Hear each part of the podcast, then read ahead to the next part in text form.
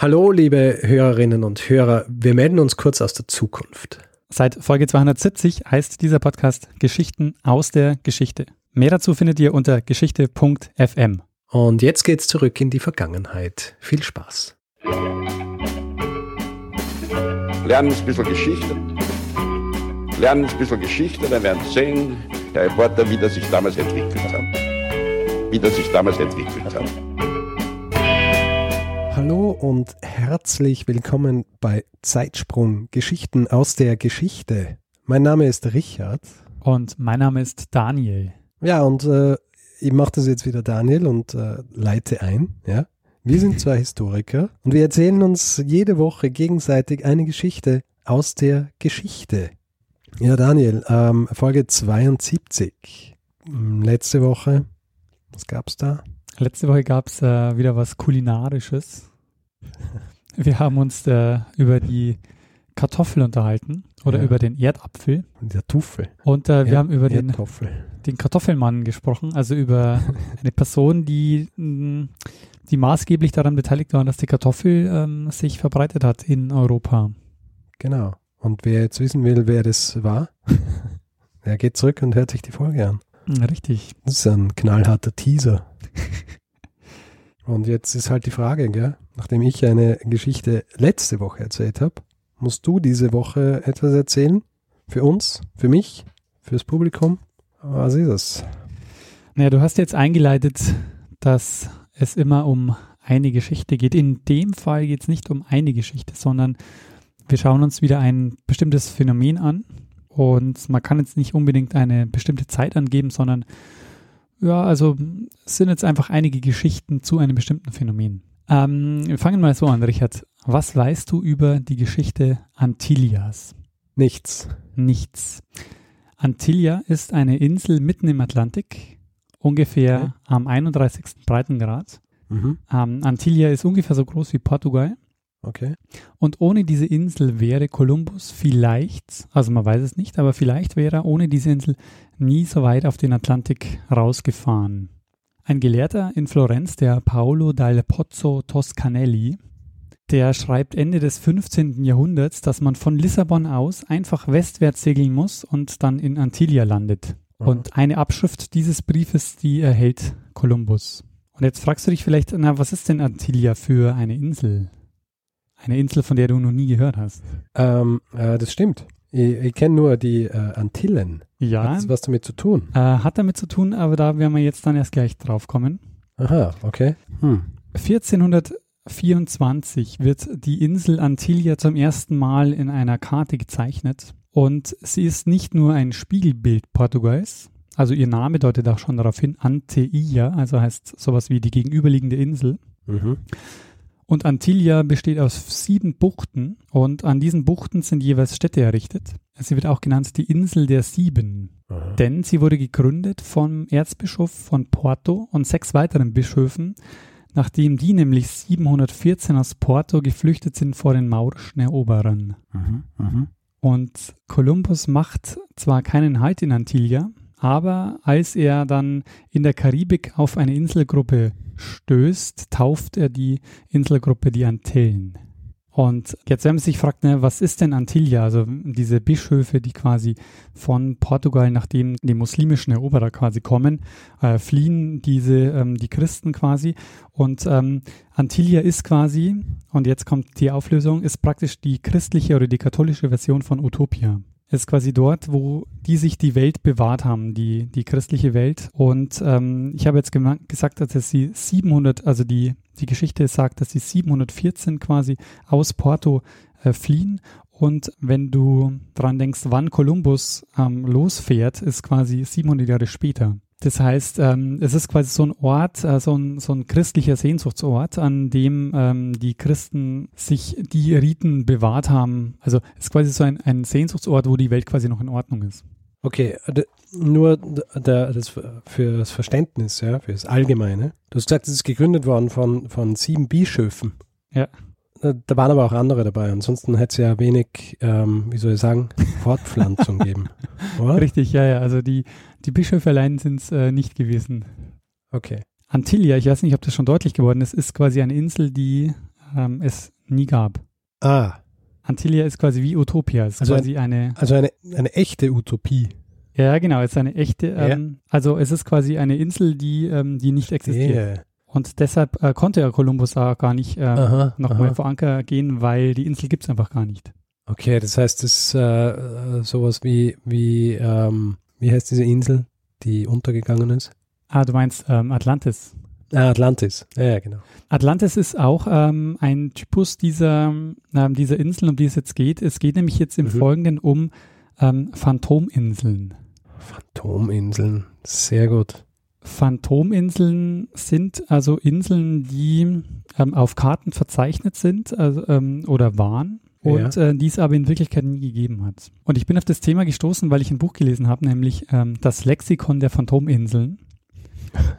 Das Buch hat Dirk Liesemer geschrieben und ich habe bei ihm mal nachgefragt, was denn Phantominseln sind. Und er erklärt Phantominseln folgendermaßen. Eine Phantominsel ist eine Insel, die ähm, jahrhundertelang teilweise in Karten stand, in, in offiziellen Seekarten, in äh, nautischen Karten der, äh, der Seeleute und die es nicht gibt und die es auch nie gab. Und äh, im Grunde eine Insel, die auf einem Gerücht oder einer Fehleinschätzung oder einer Fehlsichtung beruhte. Also Inseln quasi, die in Karten standen, aber die es äh, nicht gab oder äh, die, ja, die es einfach Mhm. nie gab. Und ähm, die Kolonialisierung, also ähm, wir haben jetzt ja schon öfter gesprochen, also von, von, von diesen Seefahrern oder von diesen Seefahrten. Mhm. Und ähm, in diesen, bei diesen Seefahrten werden ganz, ganz viele Inseln entdeckt, die dann auch den Weg in die Karten schaffen, die sich aber einfach nur als Irrtümer herausstellen, die es in der Form Okay. nicht gibt. Und die Inseln aber gleichzeitig, ähm, deshalb habe ich auch mit Antillia angefangen, gleichzeitig auch so Projektionsflächen sind. Also quasi, Mhm. um sich Orte schafft, wo, wo andere Gesellschaften leben oder wo Gesellschaften Mhm. leben, bei denen die Welt noch in Ordnung ist oder in irgend, oder ein, Mhm. also es ist quasi so Sehnsuchtsorte im Grunde. Aber nicht nur, also es gibt natürlich auch welche, wo einfach ähm, ähm, wo Leute so Hochstapeleien betreiben äh, oder wo einfach Leute sich irren, indem sie, indem sie ähm, zum Beispiel einen Eisberg verwechseln mit einer Insel oder so. Das heißt aber, ähm, so eine Insel wie äh, Antillia ja, ist dann eigentlich keine U, sondern eine Utopie, oder? Also so dieser Sehnsuchtsort, wo alles quasi schön ist, ja, und nicht einfach ein Ort, der nicht existiert. Also Utopie, den, äh, den Begriff höre ich ja gerade zum ersten Mal. Echt? Ja. Also Utopie bedeutet ja wörtlich übersetzt einfach kein Ort. Und Utopie ist quasi der schöne Ort. Ja. Ah, Also okay. Utopie ist das, was man gemeinhin eigentlich heutzutage unter Utopie versteht. verstehe. Also diese Inseln, die sind äh, nicht nur einfach nur ein, aus heutiger Sicht so ein Spaß der Geschichte oder so, sondern Mhm. die haben auch schon sehr reale Auswirkungen gehabt. Also nicht nur, dass da Expeditionen losgefahren sind, um diese Inseln zu bestätigen, sondern wir werden nachher auch sehen, dass die auch politisch natürlich einigermaßen ähm, teilweise Einfluss hatten auf die Weltgeschichte. Ähm, jetzt hat der Dirk Liesemer in diesem Buch äh, Lexikon der Phantominseln äh, insgesamt 30 dieser Inseln beschrieben. Okay. Und ich habe ihn dann gefragt, was denn seine Lieblingsinsel ist. Und ähm, seine Lieblingsinsel ist die äh, ist New South Greenland. Meine Lieblingsinsel ähm, ist wahrscheinlich aber doch, äh, liegt genau auf der anderen äh, Erdhalbkugel, nämlich ganz im Süden. Das ist äh, New South Greenland. Eine Insel, die nahe der Antarktis liegen soll und über die es sehr viele Geschichten gab. Und eine der spannendsten Geschichten war gar nicht, wie diese Insel gefunden wurde oder wie die in Karten äh, kam, sondern genau das Gegenteil. Das ist die Geschichte der Widerlegung, also die Geschichte äh, des Nachweises, dass es diese Insel nicht gibt. Und zwar war 1910, 1911 war ein Forschungsschiff namens Deutschland im Packeis äh, im, eingefroren. Äh, Das muss eine riesige Eisfläche gewesen sein. Dann haben äh, drei Wissenschaftler oder nennen wir sie mal besser Naturforscher entschieden, nachzugucken, ob es eine Insel, die auf einer Karte verzeichnet war, tatsächlich gibt. Und das war New South Greenland. Und sie sind tatsächlich mit Schlittenhunden tagelang über, über eine Packeisfläche äh, gefahren, die, die vermutlich an manchen Stellen nur wenige Zentimeter dick war. Es hat immer wieder geknirscht. Es, an einigen Stellen kamen sind Wale plötzlich durchgebrochen und es muss sehr gespenstisch gewesen sein. Es waren junge äh, äh, Leute von, naja, vielleicht so 30 Jahren, die, die im Grunde ihr Leben riskiert hat, haben, um nachzuweisen, dass es etwas nicht gibt. Also allein diese Geschichte, die, die, die ja von Draufgängertum, von Mut und einer gewissen Verwegenheit erzählt und äh, im Grunde auch einer gewissen Sinnlosigkeit. Äh, fand ich einerseits sehr erschreckend, dass man so etwas macht, dafür sein Leben riskiert, andererseits äh, ja eben einfach auch spannend. Also das war die Insel New South Greenland. ähm, eine Geschichte, ähm, eine Insel, über die ich gerne noch sprechen möchte, ist äh, Rupes Nigra. Die finde ich nämlich auch sehr spannend. Okay. Ähm, Rupes Nigra ist eine Insel, die im arktischen Meer liegen sollte. Und die Idee dieser Insel, die kommt auf, nachdem der Kompass erfunden wurde. Und ähm, sie gelangt 1598 zum ersten Mal auf eine Karte. Und Rupes Nigra erklärt nämlich, warum der Kompass nach Norden ausschlägt. Denn in der arktischen See gibt es vier große Inseln und die sind ringförmig um den Nordpol angeordnet. Und in der Mitte gibt es einen riesigen Strudel und auf dem Pol ist ein kahler Felsen. Und das ist Rupes Nigra. Und Rupes Nigra besteht aus Magnetstein. Und wenn du Gullivers Reisen kennst, dem Roman von Jonathan äh, Swift, Ja. dann hast du vielleicht schon mal von Rupes Nigra gehört. Da kommt nämlich ähm, diese Insel vor in dieser Geschichte. Okay. Nein, ist mir äh, nicht mehr in Erinnerung, wenn ich ehrlich bin. Aber ich meine, es klingt einleuchtend, ja. Wenn ich jetzt so hören würde, ja, damals, die, äh, diese Erklärung, würde ich gar nicht dran zweifeln, denke ich. Ja, und das war so ein, einleuchtend, dass es auch ähm, in die Karten, dass es diese Insel auch in die Karten geschafft hat. Äh, und Ja. eben auch in den, in den Roman, genauso wie eine weitere Insel, die es auch in einen Roman geschafft hat, nämlich äh, im Südpazifik. Und sie hat auch einen Österreich-Bezug, nämlich das Maria Theresia Riff. Okay. Das, äh, Maria Theresia Riff ähm, kommt in äh, Jules Verne's Büchern vor Die Kinder des Kapitän Grant und in Die geheimnisvolle Insel. Und das Riff geht auf einen Logbucheintrag vom, aus dem Jahr 1843 zurück. Und der Kapitän des Walfängers Maria Theresia, der ähm, Asap Tabor, der hat also diese, dieses Riff in sein Logbuch eingetragen und daraufhin hat sich dann, ähm, haben sich die Gerüchte um dieses ähm, Riff oder diese Insel dann verbreitet. Ähm, und sukzessive hat es dann quasi auch in die Karten geschafft. Und es ist aber eben seither nicht mehr entdeckt worden. Das Spannende ist jetzt an diesem Maria Theresia Riff, dass es bis heute nicht geklärt ist, ob es das Riff gibt oder nicht. Ah, ich sehe eine Expedition in deiner Zukunft. Daniel. ähm, interessanterweise haben daran, äh, darüber haben natürlich schon einige äh, mehr Leute nachgedacht.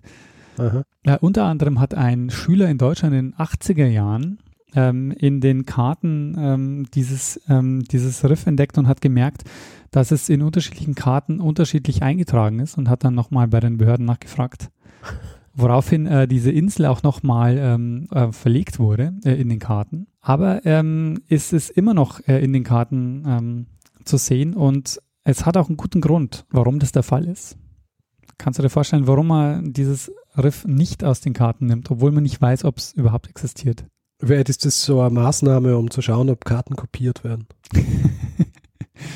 Ja, Also so wie, wie es es ja in äh, äh, Google Maps hat es ja zum Beispiel, dass sie so Phantomstraßen haben, die in Wirklichkeit gar nicht existieren. Irgendwelche kleinen Einbahnen irgendwo.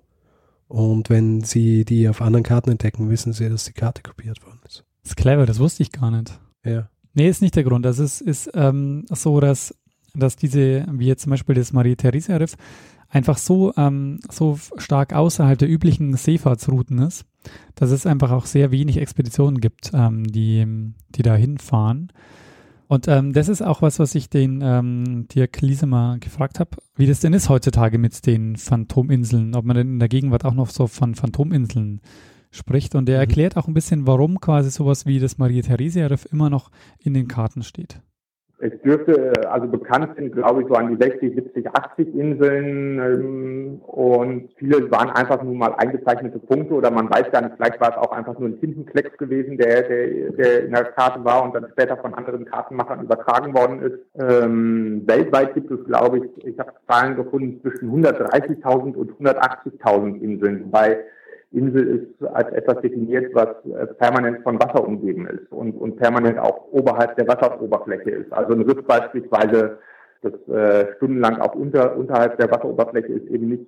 Ich gehe aber davon aus, dass es äh, wahrscheinlich irgendwie, na, vielleicht gibt es mehrere hundert Phantominseln. Und das Erstaunliche ist ja, dass es auch heute noch Phantominseln gibt, äh, oder sagen wir so, Inseln, deren Existenz unsicher ist, die aber in den Karten bleiben. Und zwar aus einem ganz einfachen Grund. Wenn man diese Inseln austragen würde, weil man davon ausgeht, dass es sie nicht gibt. Und hinterher passiert dann plötzlich äh, doch was. Wer hasst es dann beispielsweise oder, oder hätte das nicht vermieden werden können, ein Unfall beispielsweise. Viele Inseln bleiben auch deswegen noch un, äh, in den Karten drin und unsicher, weil, weil sie außerhalb der, der Seefahrtswege liegen. Also da fährt fast nie ein Schiff entlang.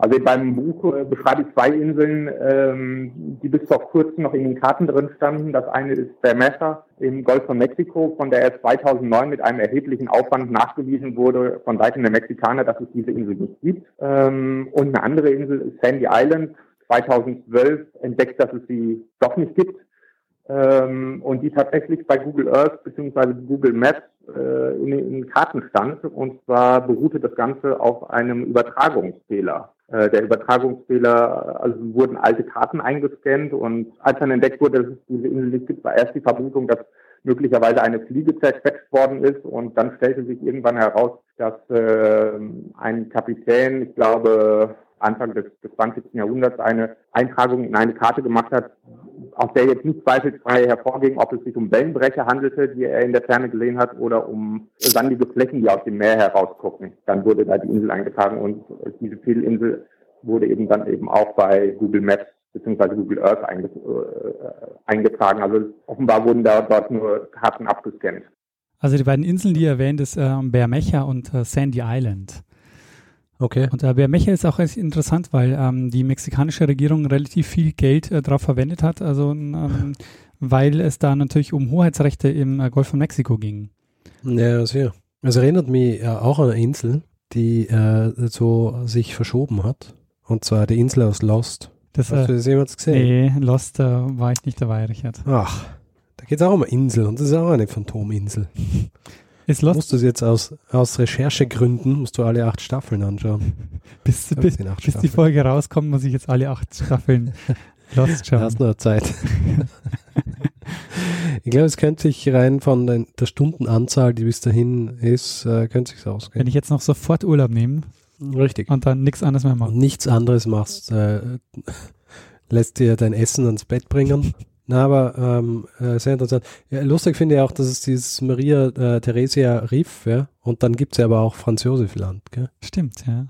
Und das gibt es ja wirklich. Das gibt es wirklich, genau. Ich meine, das gibt es aber halt auch in, in so einer Gegend, wo, ähm, wo man auch nicht so hinkommt, viel. so im, im Polarmeer. Aber, ja. Zum, zum Schluss noch zwei Phantominseln, die ähm, ich sehr spannend finde, weil sie nämlich in, im amerikanischen Unabhängigkeitskrieg eine Rolle spielen, nämlich die Inseln Philippot und Pontchartrain. Hast du von den beiden schon mal gehört? Nein. 1782 verhandelt Benjamin Franklin die Grenzen Nordamerikas mhm. und weite Teile des Kontinents, also gerade des Nordens, äh, waren noch relativ schlecht erschlossen. Und die Grundlage der Verhandlungen war die sogenannte Mitchell-Karte. Und äh, John Mitchell, der hatte 1755 das östliche Nordamerika kartiert. Und die ähm, Kriegsparteien, die einigen sich schließlich auf den Grenzverlauf zwischen drei Inseln, nämlich der Ile Royale, Philippot, die beiden ähm, werden den USA zugerechnet, und Pontchartrain, das wird ähm, britische Kolonie und äh, zu Kanada dazu gezählt. Und der Friede von Paris, also da wird das äh, festgeschrieben, 1783, beendet den amerikanischen Unabhängigkeitskrieg, stellt sich allerdings heraus, dass die Referenzpunkte des Friedensvertrages völlig falsch sind, weil die gar nicht existieren. Das ist äh, politisch auch nicht ganz unproblematisch wahrscheinlich. Denn ähm, es stellt sich heraus, dass die Insel Philippot und Pontchartrain äh, frei erfunden sind von einem Kartografen, nämlich dem Nicolas Ambellat, der zu Ehren von dem Ludwig II. Philippot de Pontchartrain ähm, diese Inseln erfunden hat. Und der Mitchell, der hat einfach diese Karte kopiert. Und deshalb gab es diese beiden Inseln in Nordamerika.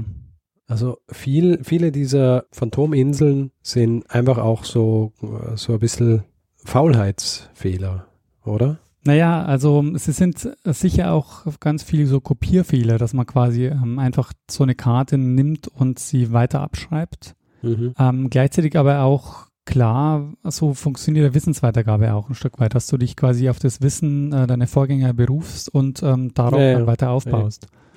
Ja. Und wenn da dann schon Fehler drin steckt, dann trägt sich der natürlich weiter. Wenn man nicht die Möglichkeiten gehabt hat, äh, das auch wirklich nachzuprüfen.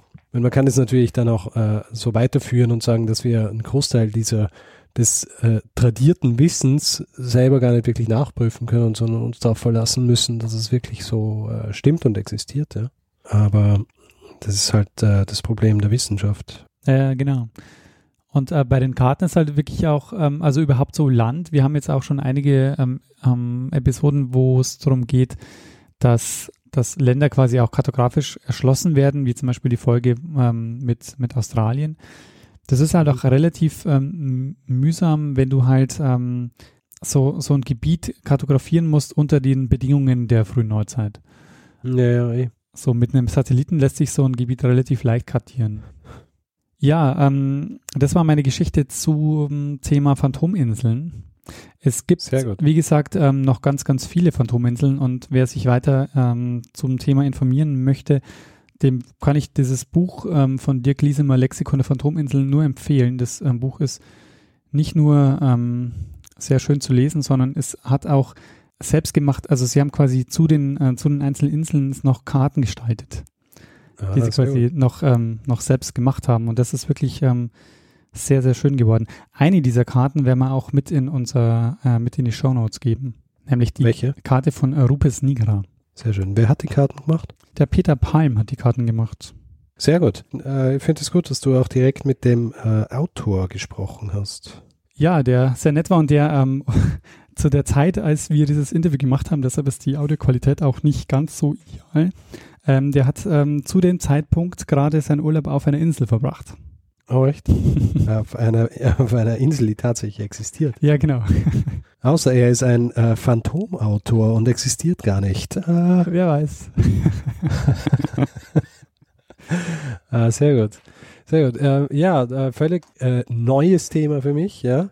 Die, das äh, Phänomen der Phantominseln äh, noch nie gehört, so, ja. Dass man das auch so, dass es so viele davon gibt, dass man von einem Phänomen sprechen kann. Sehr spannend und auch lustig, äh, wie sehr ich gleich auf deine erste Phantominsel reingefallen ja.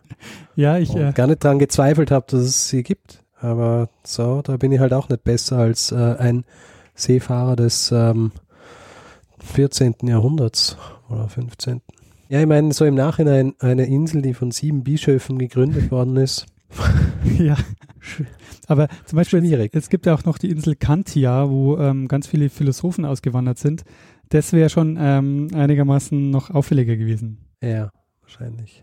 Ja, ähm, dann haben wir jetzt mal auch was für die, für die äh, Kartografinnen und Kartografen unter unseren Zuhörerinnen und Zuhörern.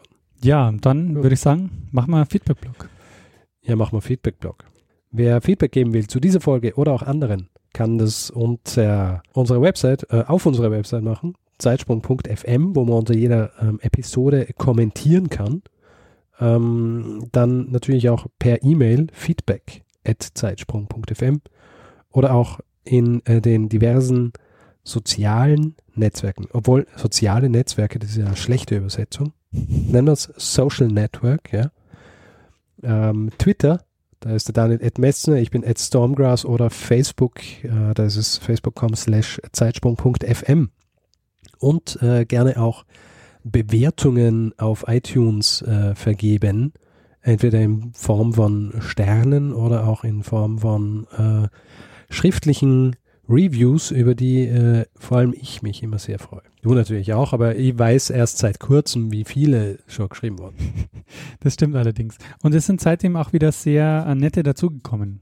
Worüber wir uns auch freuen, ist, wenn uns jemand was spendet. Wir haben ein äh, PayPal und einen Flatter-Button auf der Seite und freuen uns, wenn äh, die jemand benutzt. Genau. Und ähm, all das Geld, das uns gespendet wird, fließt natürlich ohne Ausnahme nur in Luxusgüter. Ja, wie in den Podcast zum Beispiel. Na, natürlich nicht. Also je- jede Spende ja, wird, ähm, es wird akribisch dokumentiert, fließt in Merchandise wie Sticker oder auch in die Kosten unseres Servers. Bevor du dich jetzt äh, um Kopf und Kragen redest, Richard, würde ich sagen, gehen wir Ja. einfach einem das letzte Wort, der es immer hat. Ganz genau. Bruno Kreisky. Lernen ein bisschen Geschichte. Lernen ein bisschen Geschichte, dann werden Sie sehen, Herr Reporter, wie das sich damals entwickelt hat. Wie das sich damals entwickelt hat. Also es war ganz spannend zu sehen, dass viele Seefahrer, die ähm, diese Karten kannten und die auch die Phantominseln kannten, nach Hause gefahren sind und lieber behauptet haben, sie haben diese Insel tatsächlich gesehen, als sich die Blöße zu geben, dass sie diese Insel nicht gefunden haben. Denn dann äh, hätte man an ihren nautischen Fähigkeiten zweifeln können.